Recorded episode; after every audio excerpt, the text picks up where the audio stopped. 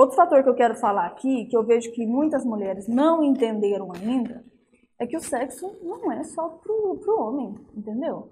O sexo não foi criado só pro homem. Então é uma crença tão limitante, tão errada, acaba com muitas coisas na relação. E faz o casamento decair muito. Essa é a única crença. Entende? Que muitas mulheres têm. Tipo, elas se colocam em uma posição de boneca inflável. Que ela tá ali no relacionamento só pro cara ir lá, entendeu? E fazer o serviço dele e ela que ela não tem vontade nenhuma, entende? Então ela se condiciona a não gostar de sexo.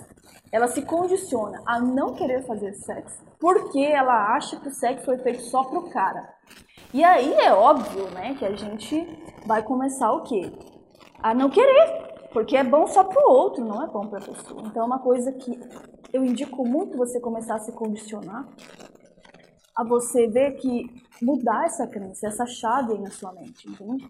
Então a mulher, ela tem todo um, um aparelho ali, né, de última geração, né, que funciona perfeitamente bem, que dá múltiplos orgasmos, que faz a mulher ver estrelas e várias outras coisas assim que a mulher deixa para lá. Então ela acha que ela tá ali só para ser estojo de piroca do marido, entendeu?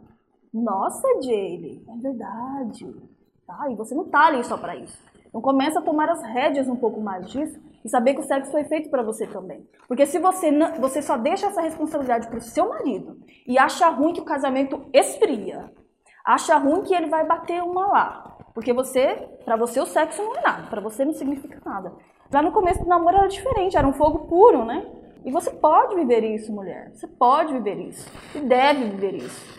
Entendeu? Então coloca na sua cabeça que você não foi feita só para satisfazer o seu parceiro.